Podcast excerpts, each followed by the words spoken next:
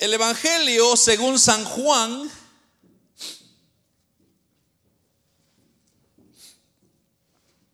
en el capítulo número 3 del Evangelio según San Juan,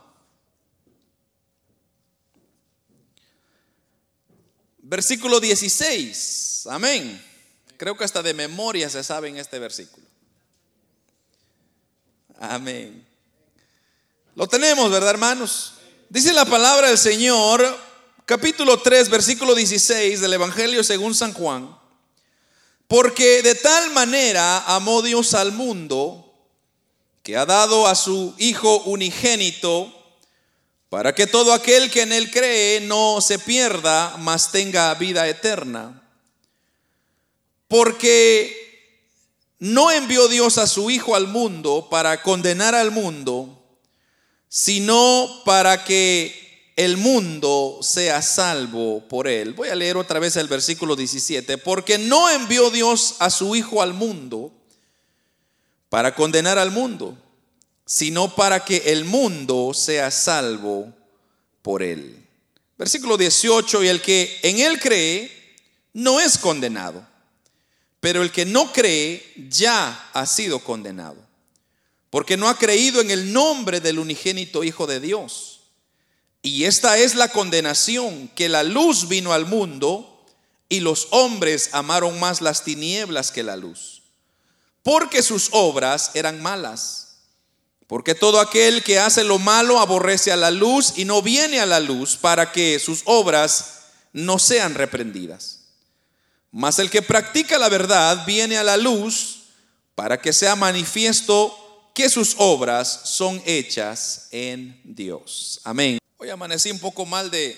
Amados hermanos, eh, quiero decirles que hace como unas dos semanas atrás, eh, como de costumbre, me encanta, uno pues es mi tarea, mi labor, el, buscar el rostro del Señor, pero una de esas ocasiones a veces que son especiales, cuando Dios se, derrama eh, inesperadamente, yo estaba pues buscando al Señor cuando el Señor me, comenzó a ministrar y el Señor mismo me dio el título de este mensaje. Y el Señor me dijo, hijo, yo quiero que le hables a mi pueblo sobre el amor incondicional de Dios. Eso fue el tema que Dios me dio y eso se lo estoy pasando a usted. ¿Cómo se llama el tema? El amor incondicional de Dios. Hermanos, eh, cuando entonces el Señor me dio este tema, eh, entonces lo primero que el Señor me llevó es a esta porción que le acabo de leer. Y de hecho le, confieso que casi yo no he predicado en esta porción y esta, hermanos, es una de las porciones más conocidas en todo el mundo. Entonces, eh, pero algo que a mí me llamó la atención es que se cuenta que una vez entre las víctimas de una comuna allá en París, en París, Francia, se encontró en la cárcel donde había un hombre que había estado prisionero por muchos años. Pero curiosamente en su celda poseía una pequeña ventana, vamos a, decir, una pequeña ventana, donde, hermanos, eh, entraba la luz, pero cada vez que la luz fluía a través de esa ventana, entonces el reflejo, ¿verdad? El reflejo que, que, se, mostraba dentro era una cruz. Se mostraba una cruz donde, hermanos, eh, entonces si, yo me doy a ilustrar, ¿verdad? E, esta es la, la pared y ahí había una pequeñita ventana. Y cada vez que pasaba la luz por esa ventana, en la pared opuesta se reflejaba una cruz. Y este prisionero que había estado ahí, se dice que él comenzó a, escribir, no sé cómo lo hizo, a rascar me imagino, pero usted, tiene alguna idea de que él comenzó a escribir arriba de la cruz, o sea, aquí está la cruz, ya usted puede imaginarse, entonces arriba de la cruz, él escribió altura. Y al pie de la cruz, ¿verdad? Aquí abajo, le puso eh, profundidad. Y al lado, que sería el brazo de la cruz, las palabras anchura y longitud. Entonces, ¿cuáles son las cuatro palabras? Altura, profundidad, anchura y longitud. Entonces usted se va a preguntar, bueno, ¿y eso qué significa, hermano? ¿Qué, qué tiene que ver eso? Entonces, esto fue lo que este hombre que estaba consciente, usted sabe que una de las cosas que sucede cuando usted está en un mundo libre, lo menos que usted quiere pensar es en el amor de Dios. O sea, usted, hermanos, por ejemplo, si, si Dios no lo intercede a usted, usted no quiere pensar en Dios. Nadie en esta vida quiere pensar en Dios. ¿Por qué? Porque la experiencia nos lo dice. La experiencia del hombre nos dice a nosotros que nadie quiere buscar de Dios. Entonces, usted por más que usted quisiera hacer el esfuerzo, dice la Biblia que estamos incapacitados. Y una persona incapacitada es que no puede, no tiene la habilidad para hacer lo bueno, para buscar de Dios. Entonces, nadie acá, ni yo mismo, podemos decir, es que yo estoy aquí, hermano, porque yo busqué a Dios. Ah, nadie. Entonces, cuando este hombre, hermanos, estaba en la cárcel, y es que allí es donde muchas veces Dios nos hace pasar por ciertas situaciones para hacernos entender de que en nuestro estado de miseria en donde nosotros estamos, el único recurso que está a nuestro alcance se llama Dios. Y el único que puede ayudarnos y socorrernos en esa situación es Dios. Entonces aquel hombre había llegado a la cárcel no por ser bueno. O dígame usted a quién bueno meten a la cárcel, hermano. ¿Verdad que nadie? Hay algunas confusiones a veces donde meten a personas inocentes, pero esos son excepcionales. La mayoría de las personas están en las cárceles porque han sido malos. Entonces, cuando este hombre estaba consciente en la cárcel y comenzó él a notar de que, bueno, aquí no hay amigos, no hay familiares, no hay esposa, no hay esposo, no hay hijos, no hay nada. El único recurso que yo tengo es Dios. Entonces aquel hombre entendió, mire este término, la inmensidad del amor de Dios. Cuando yo hablo de la inmensidad del amor de Dios, entonces encontramos este versículo que exactamente hemos leído. Y este versículo de Juan 3:16 es el versículo que más se ha usado y que todas las personas la conocen, hasta personas que no tienen a Cristo conocen este versículo Juan 3:16. Pero una cosa es conocerlo, otra cosa es experimentarlo. Este versículo ha generado, ha generado asombros, ha generado comentarios de miles de personas que han conocido a Dios.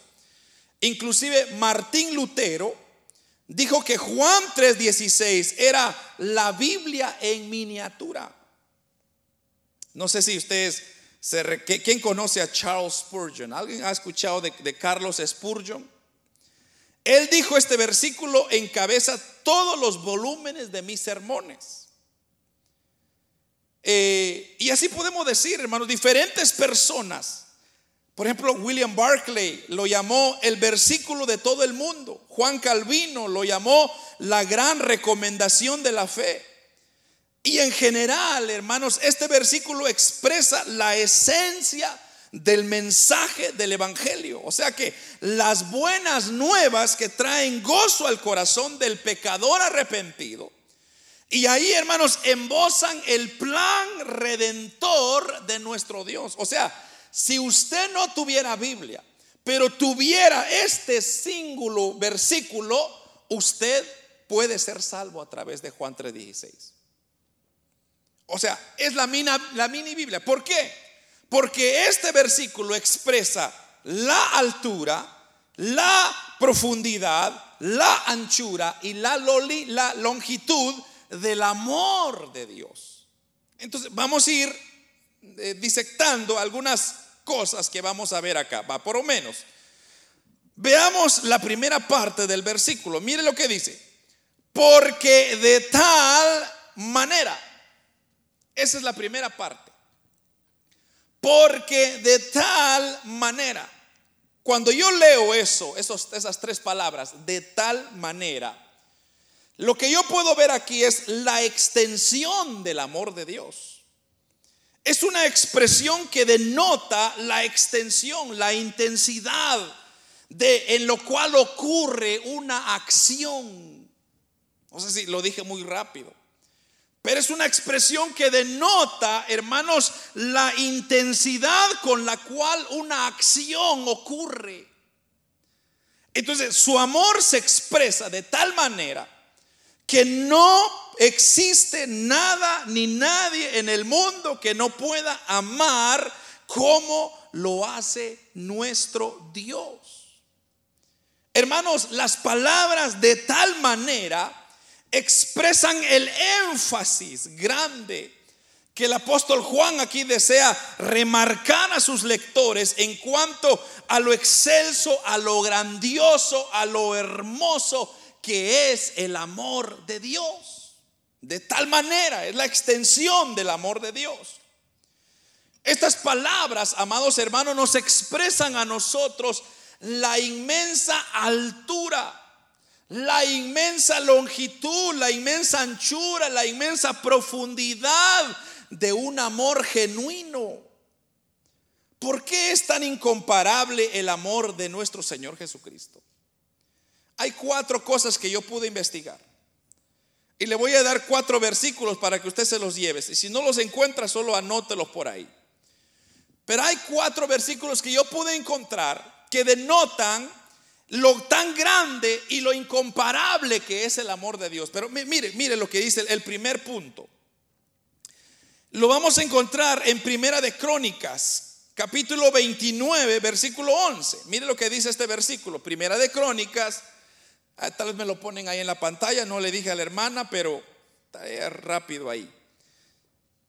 Primera de Crónicas 29, 11. Mire lo primero que yo encontré acá. Dice así. Tuya es, oh Jehová, la magnificencia y el poder, la gloria, la victoria y el honor. Porque todas las cosas que están en los cielos y en la tierra son tuyas. Tuyo, oh Jehová, es el reino y tú eres excelso sobre todos. Entonces, lo primero que yo pude ver acá es que el Señor proviene ser el ser más excelso y más magnífico en todo el mundo. O sea, el amor de Dios en su extensión no se puede comparar al amor suyo ni al amor mío, ni al amor de un padre, ni al amor de una madre, ni al amor de un hermano, ni de un amigo. El amor de Dios es tan excelso que supera, amados hermanos, toda altura, toda eh, extensión hacia abajo, hacia la derecha, hacia la izquierda, proviene del ser más excelso. Lo segundo que pude ver, y ese es el otro versículo, está en Jeremías 31, 3. Como dije, si usted no lo encuentra, ahí anótelo nada más.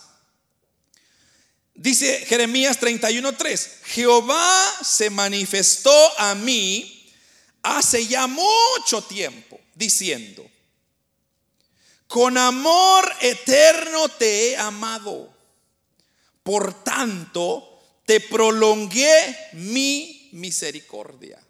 Voy a leer otra vez este versículo, está precioso, hermano. Jehová se manifestó a mí hace ya mucho tiempo diciendo, con amor eterno te he amado, por tanto te prolongué mi misericordia. Entonces, lo primero es, el amor de Dios es excelso y magnífico sobre el mundo. Segundo, el amor de Dios es eterno y no tiene fin. Cuando hablamos de que el amor de Dios es eterno y no tiene fin, estamos hablando, hermanos, como dije, no de un amor cualquiera. Es por eso que a veces, hermanos, cuesta entender cómo el hombre no, no quiere recibir el amor de Dios. ¿Por qué? Porque nosotros estamos acostumbrados a lo físico. O sea, yo tengo que ver con los ojos para poder entender. O sea, mi lógica, mi, mi, pensamiento, mi logística a mí me dice, si tú ves, entonces crees. Por eso, hermanos, hay muchas personas que, por, ejemplo, eh, eh, hay personas que se hacen dioses. Por ejemplo, hay personas que hacen crucifijos, hacen, hacen algún dios, algún dibujo, lo hacen de cera, de barro, de lo que sea, de madera. Porque ellos quieren ver con sus ojos que hay alguien ahí, que hay algo ahí. Pero como el amor de Dios no se mira, o sea, no lo puede usted notar con sus ojos, aunque sí se mira. Porque hermanos, le voy a decir una cosa. El amor de Dios se muestra para con nosotros todos los días. Por ejemplo, cuando usted se levanta todas las mañanas y usted estrecha sus manos hacia arriba y se para, solo ahí ya hay una muestra del amor de Dios.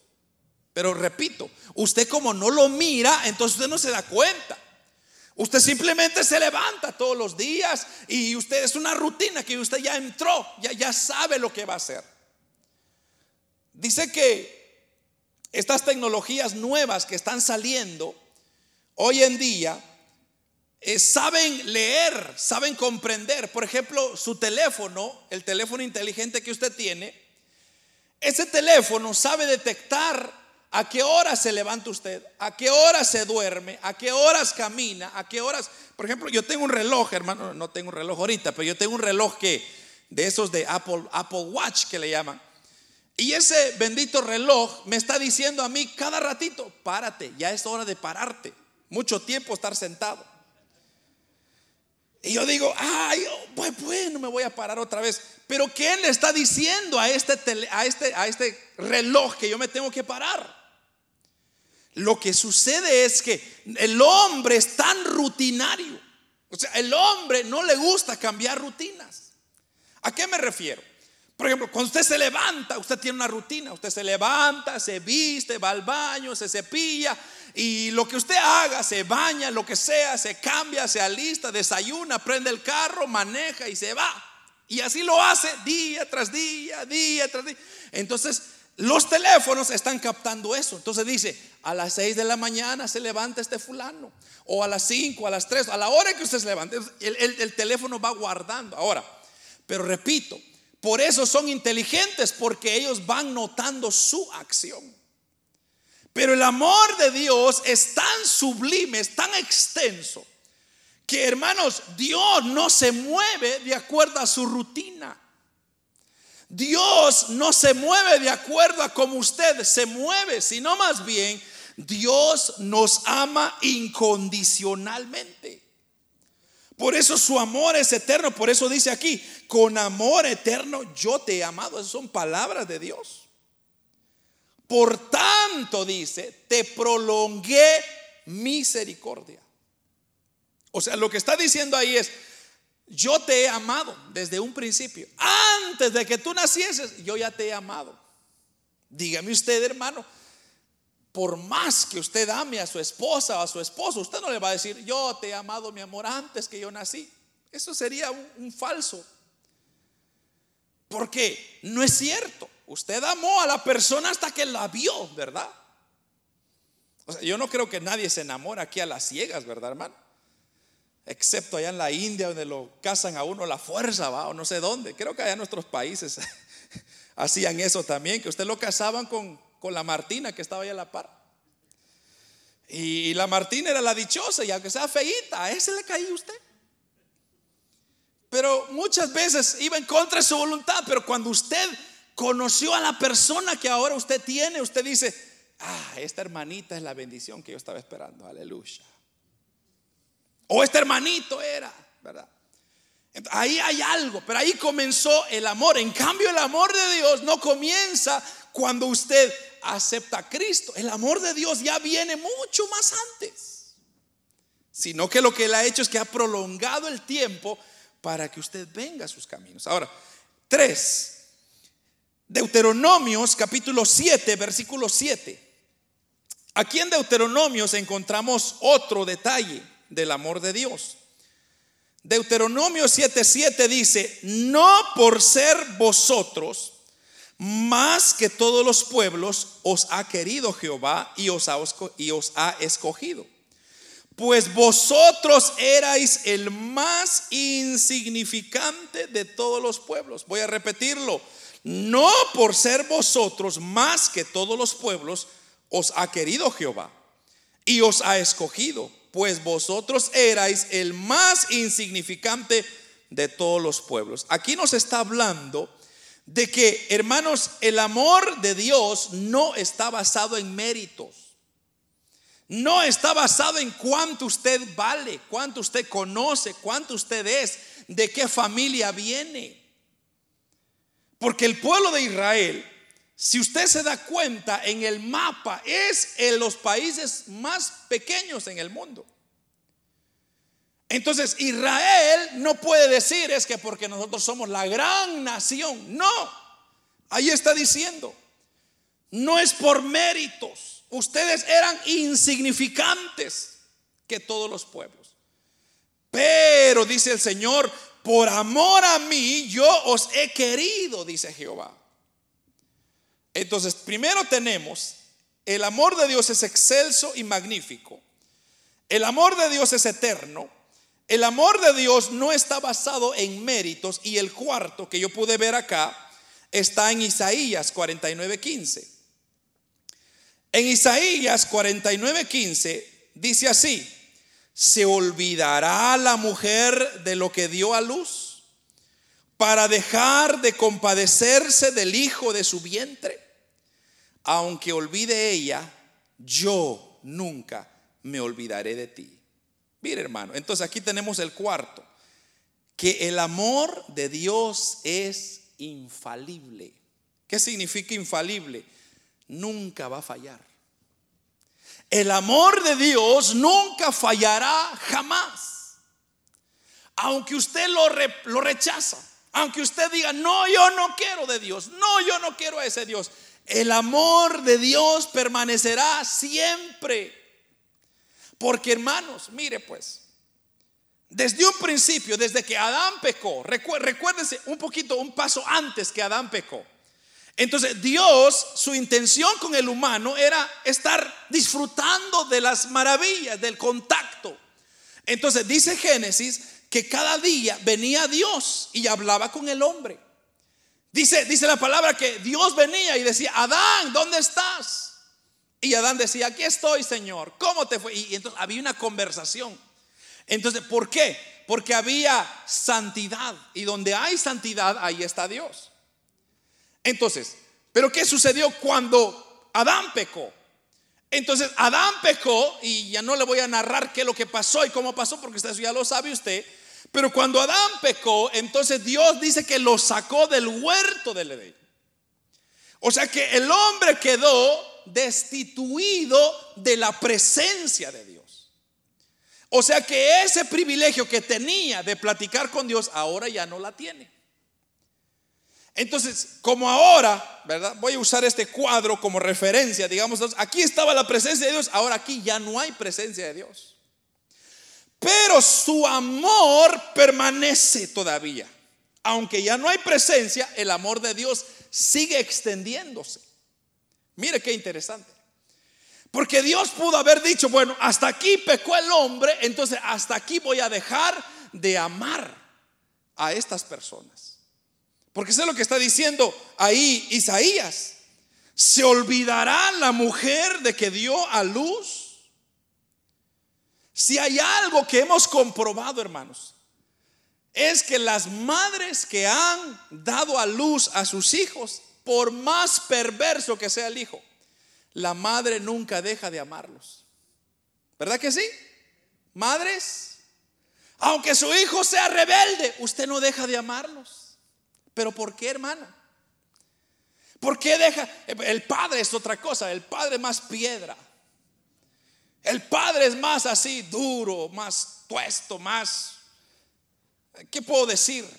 No hay ni palabras para expresar el, el hombre más frío. Pero en lo profundo hay un amor ahí. Pero el amor de las madres, hermano, eso es especial. El, el amor de la mamá, uh, hermano, eso es incomparable. Entonces, ¿por qué? Porque, hermanos, nueve meses cargando ese individuo ahí. Sufriendo, hermano, no poder dormir por nueve meses. A veces pierde el apetito, pierde la figura, aleluya. Antes era una hermosa naranja, ahora es una hermosa toronja. Por culpa de un individuo, pero el amor de la madre, por más malo que sea el hijo, eh, mamá siempre tiene abiertos los brazos para ese hijo. Entonces ahora Dios hace la comparación. Dice, ¿se va a olvidar la mujer que dio a luz a su hijo? Ahora dice, dice el Señor, ¿cómo dejará de compadecerse el Hijo de Dios? Dice, aunque ella la olvide, yo nunca me olvidaré de ti. O sea que, repito, el amor de Dios, el hombre pecó, el amor de Dios sigue, sigue, sigue, sigue, sigue, sigue. ¿Por qué, hermanos? Por esta sencilla razón porque Él nos hizo a nosotros mismos. O sea, fíjese que Dios en Génesis, cuando usted ve Génesis 2, Génesis 1, Génesis 2, usted se da cuenta de que Dios dijo y las cosas se hicieron, ¿verdad? Así dice Génesis. Y Dios dijo, hágase la luz y la luz que se hizo. Hágase las lumbreras y las lumbreras se hicieron. Hágase el mar y el mar se hizo. Pero al hombre no dijo así, sino que sabe que dijo Dios con el hombre. Hagamos al hombre a nuestra semejanza. Y entonces viene Dios y agarra del polvo y hace lodo. Y de ese lodo comienza a formar al hombre. Pero ¿qué significa eso, hermano? Eso significa amor. Eso significa cuidado, detalle. Por eso, amado hermano, aunque usted no le crea, aunque usted muchas veces le da la espalda a Dios, el amor de Dios sigue porque Él lo hizo. Hermano, dígame usted a alguien más que se parezca a usted en el mundo. ¿Verdad que no hay? Y Dios no quiera, hermano. Imagínese tener dos, dos de usted ahí.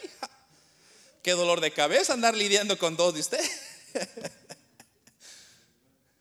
¿Verdad? No, son bromas. Quería hacerlo reír un poco. Pero imagínese usted. Dice, que la, ciencia ha querido investigar, por eso la, ciencia no ha podido, hermano, duplicar, ha, duplicado animales, pero no ha podido duplicar a personas. ¿Por qué? Porque el ADN suyo y mío es diferente. Ahora solo imagínese usted ahorita, dice, dice la ciencia o dice la, la, la, sí, la ciencia que hay como más de ¿qué? 7 mil millones de habitantes en esta tierra y cada uno de ellos es, diferente. ¿Cómo ocurre eso? Que alguien me explique. ¿Cómo es que usted es tan diferente? Y, y, lo es, hermano, porque hay unos hermanos y hay unas hermanas que son lindas, aleluya. Y hay otros que son lindos. Y hay otros que son bravos. Y hay otros que son serios. Y hay otros que son enojones, hay otros que son payasos. ¿Y, cómo sucede eso, hermano? ¿Qué, cómo, ocurre eso? Que alguien me explique. El amor y el cuidado de Dios. O sea, usted y yo no somos cualquier cosa en las manos de Dios. Eso es lo que yo quiero decirle.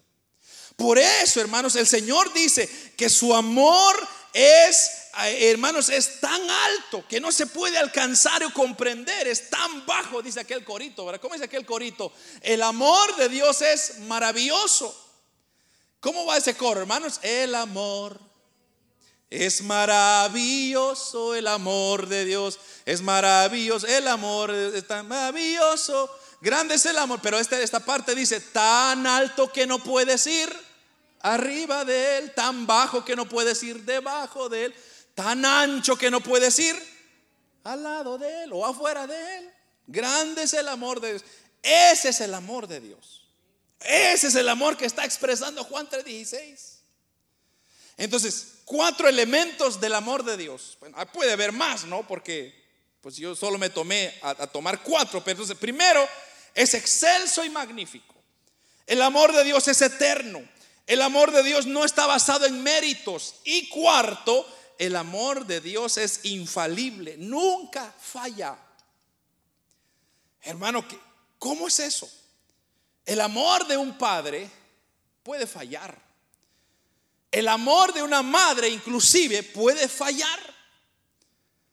Hermanos, hay, hay veces que hay mamás que no quieren reconocer a sus hijos y los tratan mal. Entonces, pero el amor de Dios es infalible. el amor de Dios es para siempre. Ahora, veamos la segunda parte de ese mismo versículo. Entonces, porque de tal manera, es la extensión del amor de Dios. Amó Dios. Esas dos palabras ahí.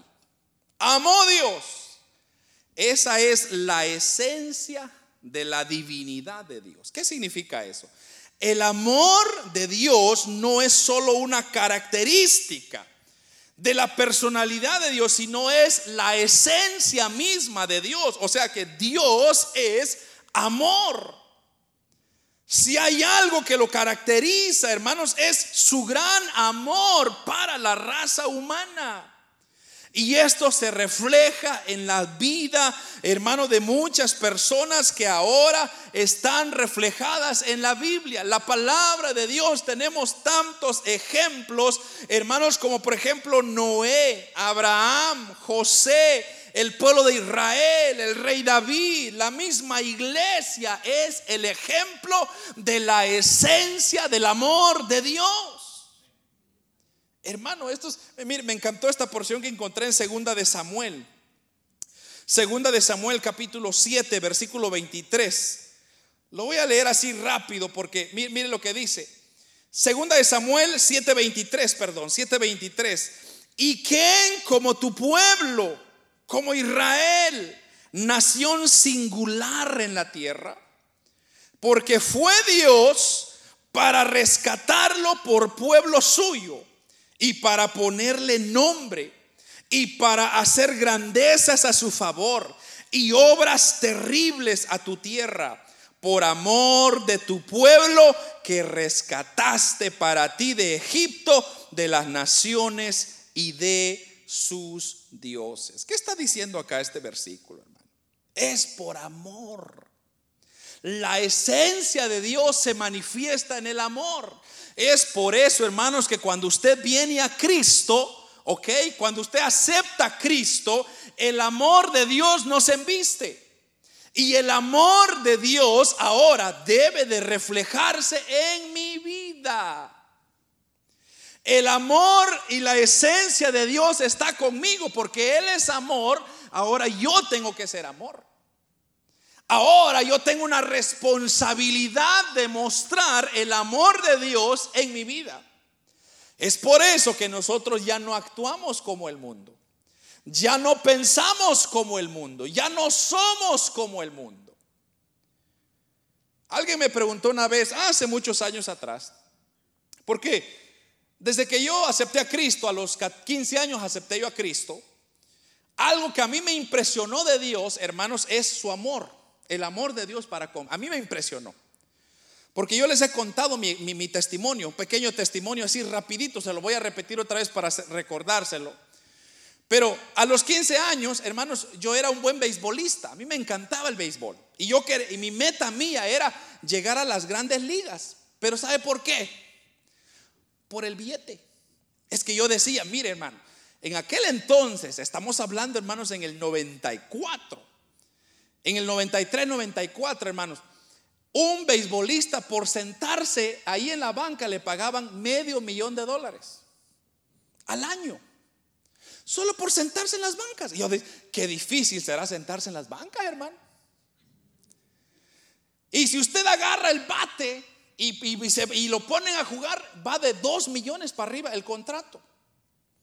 Entonces, mire pues, está, está entendiendo lo que le estoy diciendo, ¿ah? la mente mía ya estaba trabajando para yo, para decir, es que yo quiero ser millonario. Es que yo quiero tener mínimo unas, ¿para qué me voy a conformar con una chica? Unas cinco chicas mínimo. ¿Para qué me voy a conformar con un carro? Unos cuantos carros, una, una mansión. Imagínese usted mi mentalidad a los 15 años. Entonces, mi intención mía era el dinero. Pero de repente, hermanos, eh, bueno, le, termino. Entonces, esa era mi meta. yo dije, me voy a esforzar. Y, no es por echarme porras o para que usted diga, eh, es que ese hermano un poco creidito. Yo era algo bueno. Entonces, de hecho, el, el, coach, ¿cómo se dice el coach? El entrenador, el técnico, me dijo a mí, ¿sabes qué, Manolo? Eres muy bueno. Y yo ya he abogado por ti para que vayas a jugar a nivel de Canadá. Y te van a pagar 100 dólares cada vez que juegas. Incluye hotel, comida, estadía, transportación, todo gratis. Y te van a pagar 100 dólares encima. Imagínense a los 15 años, hermano. Me brillaron los ojos. Entonces, pero me dijo, pero tienes que mantenerte y, tú eres el único la cual yo he recomendado, a los otros no, tú eres, es que tú eres, hermano, para mí el campo era mi vida. Yo salía de la escuela, ahí estaba en el campo. Y yo tenía un tiempo libre en el campo, corriendo, corriendo. Y ahí tengo unos trofeos, hermanos, que me gané para, para demostrarle a la gente que no era mentira lo que le estoy diciendo. Y inclusive me gané un trofeo hasta por correr demasiado. Eh, era el único que andaba corriendo ahí en el campo, Sabe que yo soy el único que me he ganado un, un certificado por asistencia perfecta en la escuela. Imagine qué locura, ¿no? Pero ese es otro punto. Entonces, a mí me encantaba correr, correr, correr y practicar, correr y practicar. Parecía un loquito, pero ahí estaba, porque yo tenía una, una meta. Entonces, cuando Cristo me intercede a los 15 años de edad, en un febrero 13, me recuerdo. Un día jueves en la casa de un hermano, mi papá nos dice, hijos, vamos a ir a la, o, sí, a, nosotros, a mi familia, vamos a ir a la reunión familiar. Y, y, mi papá no era cristiano tampoco, ni yo tampoco, solo mi madre. Y fuimos, y me recuerdo que ese día, hermano, los hermanos se comenzaron a orar, y yo comencé a sentir un fuego en mi cabeza que yo, algo que yo nunca había experimentado. Y yo quise decir no, yo quise decir no. Entonces yo creo que el líder me observó. Y el líder me hizo el llamado y dijo, ¿quieres aceptar a Cristo? Yo decía, mm, mm, mm". ¿quieres aceptar a Cristo? Es que los millones están en juego. Y el líder una tercera vez, ¿quieres aceptar? Y yo no pude, dije, sí, acepto a Cristo. Y hermano, me cayeron como buitres, ¿verdad? me pusieron manos y comenzaron a orar por mí. Bueno, entonces, el punto que yo quiero darle a entender a ustedes, desde que yo acepté al Señor ahí, algo que el Señor me mostró es que Él ha venido cuidándome con su amor desde que yo nací. Antes de que yo nací, Dios ya tenía cuidado de mí. Entonces el Señor me, eh, me, me hizo sentir en ese momento que cuando yo acepté a Cristo, yo tenía un compromiso y el compromiso era de representar el amor de Dios en cualquier lugar que yo me encontrara. Entonces yo le, traje todo esto en mente porque yo le, le dije a usted que una persona me hizo una pregunta, es más, un joven me hizo una pregunta. El por qué yo uso corbata todo el tiempo.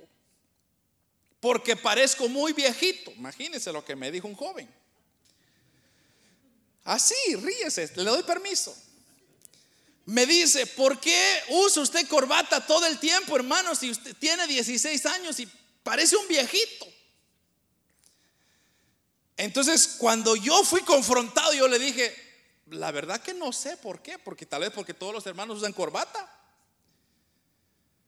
Entonces yo le vine llorando al Señor porque me ofendió, ¿verdad? O sea, yo me sentí ofendido. ¿Cómo que si yo soy joven, cómo es que ¿verdad? Me hizo sentir que soy viejito.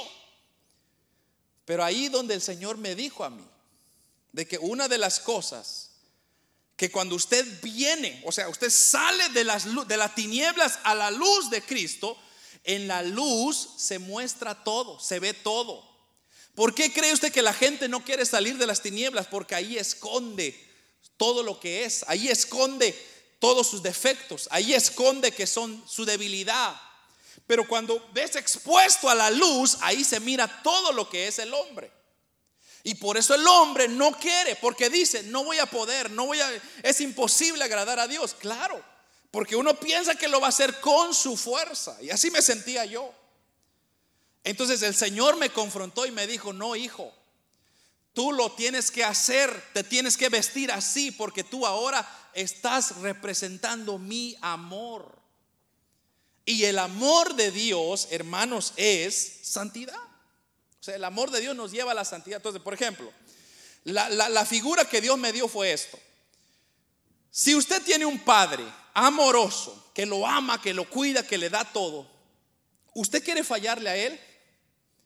Dígame usted, ¿sí o no? Entonces, ¿qué va a hacer usted para no fallarle a él? Procurar agradarle. Entonces, una de las promesas que yo le hice a Dios es el cuidar mi vestimenta. Porque yo no me puedo vestir como me vestía en el mundo, porque en el mundo yo era un desastre. Y ahora en Cristo yo no puedo continuar siendo un desastre. Ahora soy una vida redimida por la sangre de Jesucristo. Soy una persona nueva. Claro, el Señor ya me cambió el corazón, pero también la gente, mis vecinos, mis amigos, no no pueden ver lo que hay dentro de mi corazón. ¿Qué van a ver? Mi comportamiento, mi palabra, mi boca, mi vestimenta, mi, cómo, me, cómo me muevo yo. Y así me han dicho muchas veces. Ahora, con esto hay que tener cuidado también porque usted no puede irse. Voy a ir a la playa y voy a ir en corbatas, ¿verdad, hermanos? Es lógico. O vamos a ir al campo, hermanos, vamos a ir a jugar fútbol y voy a, voy a llevar mis zapatos de vestir. Es ilógico. Dice la Biblia que todo en su tiempo, todo tiene su tiempo en esta vida. Pero yo me estoy refiriendo a la obra de la casa de Dios, porque aquí está Dios. Y donde está Dios, hermanos, ahí hay, hay gozo, hay vida, hay esperanza, hay amor. Entonces, si aquí está el Señor, yo lo que quiero es no fallarle, no desagradarle. Entonces, tengo que cuidarme, aunque me digan que soy viejito.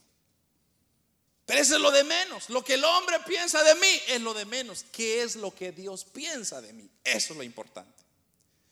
Entonces, ¿qué vemos acá? Amó Dios, la esencia de la divinidad de Dios nos está diciendo que el amor de Dios se derrama sobre aquellos que le sirven, que le obedecen, que le buscan. Las misericordias de Dios son grandes sobre nuestras vidas porque Dios es amor.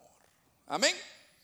La otra parte dice, o sea, porque de tal manera amó Dios al mundo al mundo. Dos palabras más ahí, imagínense.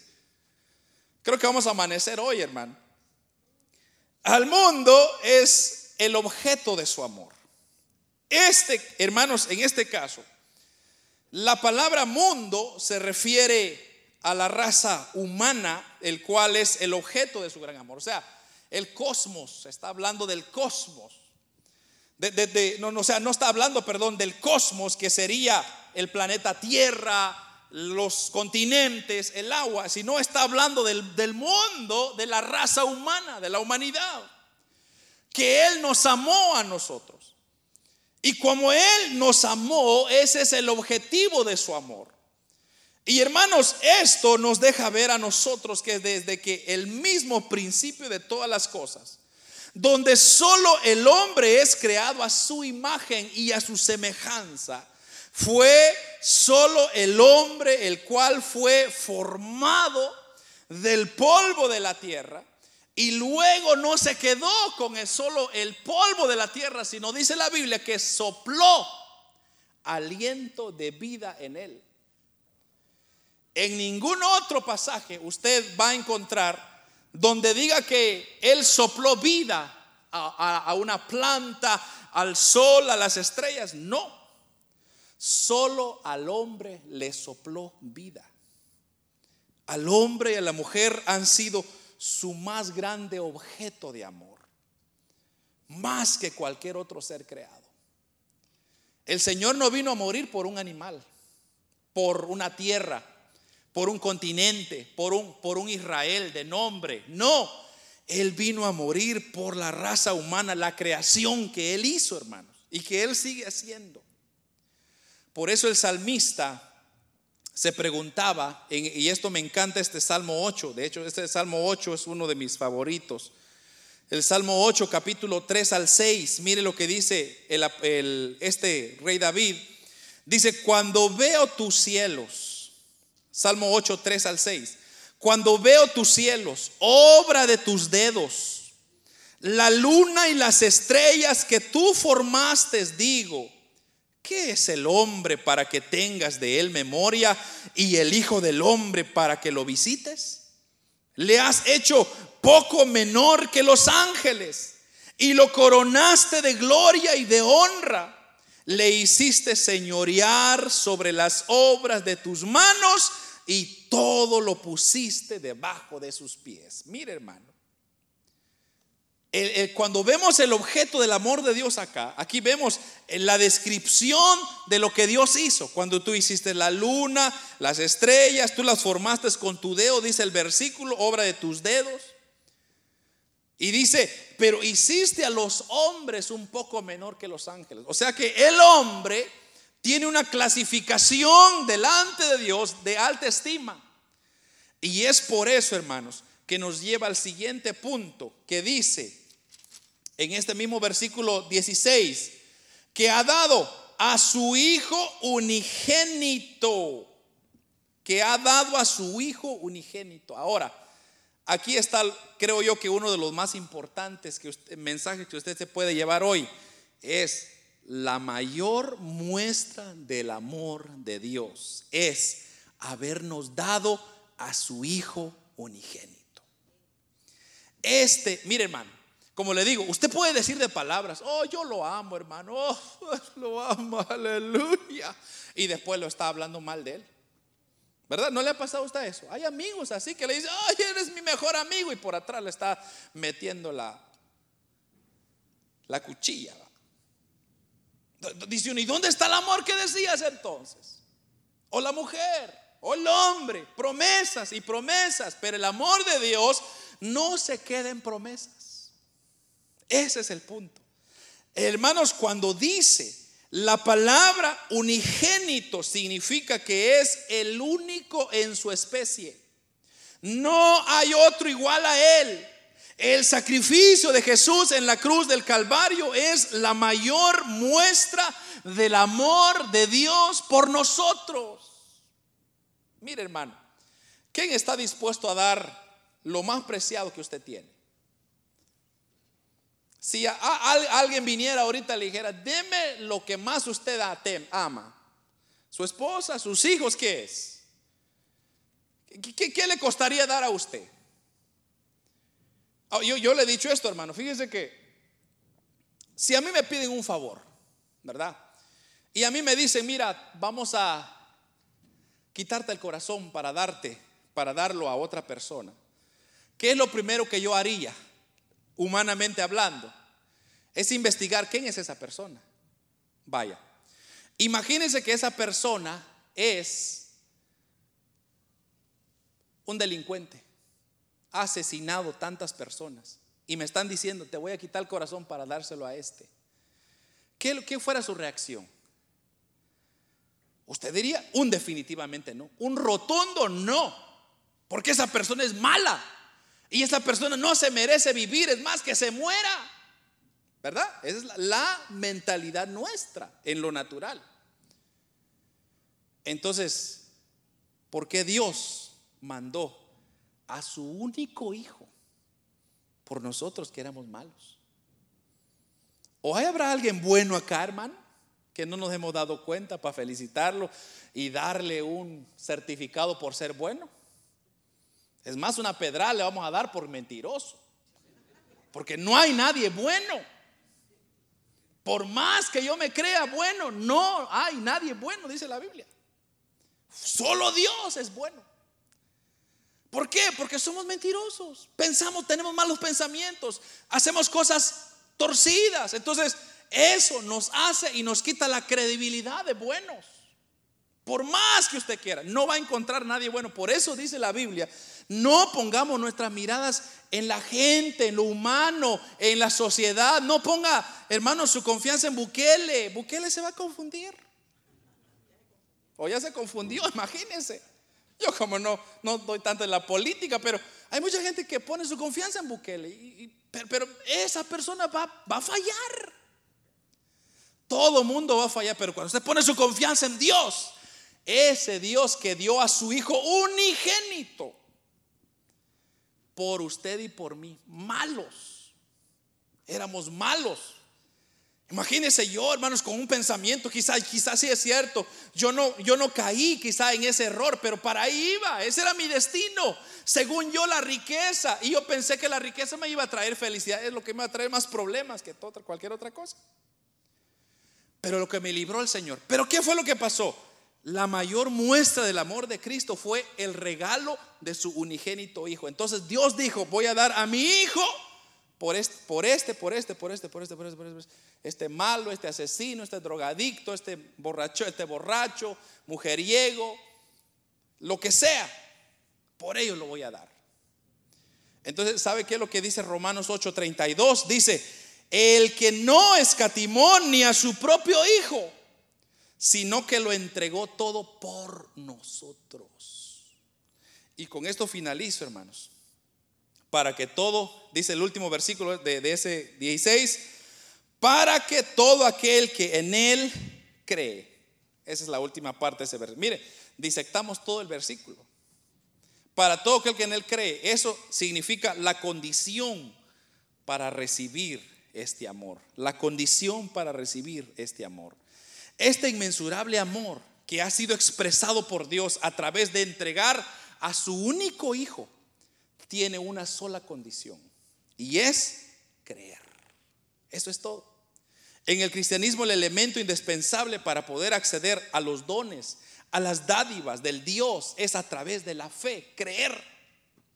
Y esto es un tema, hermanos, ampliamente que podríamos desarrollarlo y, no tardarnos tanto tiempo, pero es por medio de la fe. Y, y, le termino con este versículo de Romanos, capítulo 3, versículo 23 al 25, donde dice Romanos 3, 23 al 25, por cuanto todos pecaron y están destituidos de la gloria de Dios, siendo justificados, mire esto, gratuitamente, por su gracia mediante la redención que es en Cristo Jesús, a quien Dios puso como propiciación por medio de la fe en su sangre para manifestar su justicia a causa de haber pasado por alto en su paciencia los pecados pasados. ¿Cómo ya no se recuerda a Dios de sus pecados pasados? Por la sangre de Cristo. Por eso le he dicho yo, ahora cuando usted viene delante de Dios, yo ya no vengo como Manolo López. Aquí estoy, Señor, Manolo López presente. No, Señor. Ahora yo estoy detrás. No sé si me puedo poner acá. Aquí está Cristo, el sacrificio de Cristo. Yo estoy atrás. Si me miran, ¿verdad, hermanos? Y yo quería esconderme. Yo estoy atrás porque Cristo me ve a través de su Hijo, de su sacrificio, de su sangre. Me mira Él a mí. Entonces, como en Cristo ya no, Él es perfecto. Él llegó a llenar todas las expectativas. Entonces, es a través de ese amor de su unigénito Hijo que yo ahora soy salvo. Pero yo tuve que hacer un elemento. ¿Cuál es? Creer. Creer. Creer por la fe. Eso es lo que dice Romanos 3:23. Creer por la fe, por cuanto todos pecaron, están destituidos de la gloria de Dios.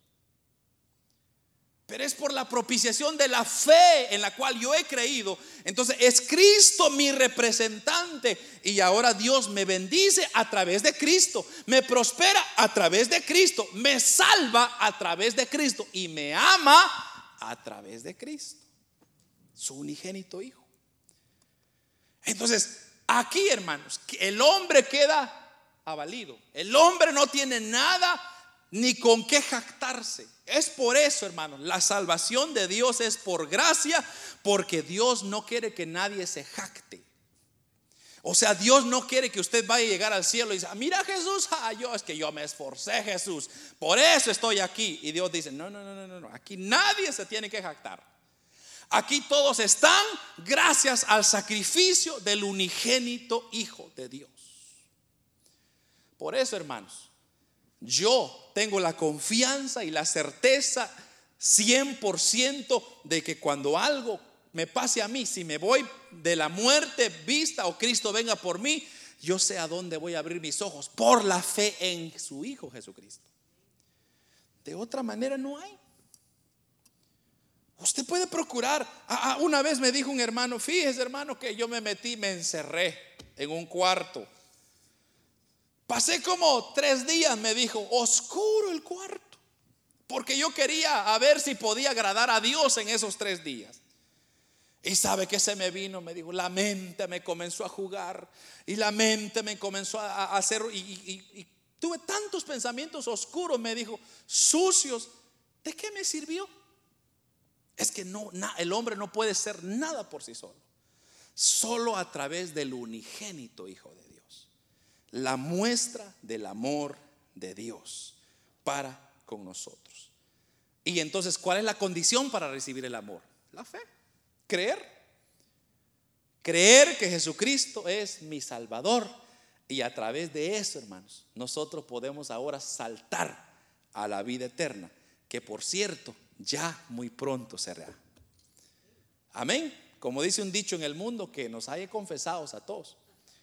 Porque todo lo que está pasando, hermano, uff, espérese, se va a poner feo, feo todavía, se va a poner peor. Pero eso qué importa, si usted tiene a Cristo, y Cristo es el que lo representa en el cielo, hermano. Usted está garantizado. El cuidado de Dios está por usted. El amor de Dios está por La gracia de Dios. Y hermanos, si podemos decir tantas cosas que Dios ha hecho por nosotros, hermano, lo ha hecho no porque yo lo merezca. El amor de Dios es tan maravilloso que yo no soy digno de nada. Amén. Así que ahí quedamos, hermano. Ya le expliqué San Juan 3:16. Ya si no lo agarró, pues ¿qué puedo hacer?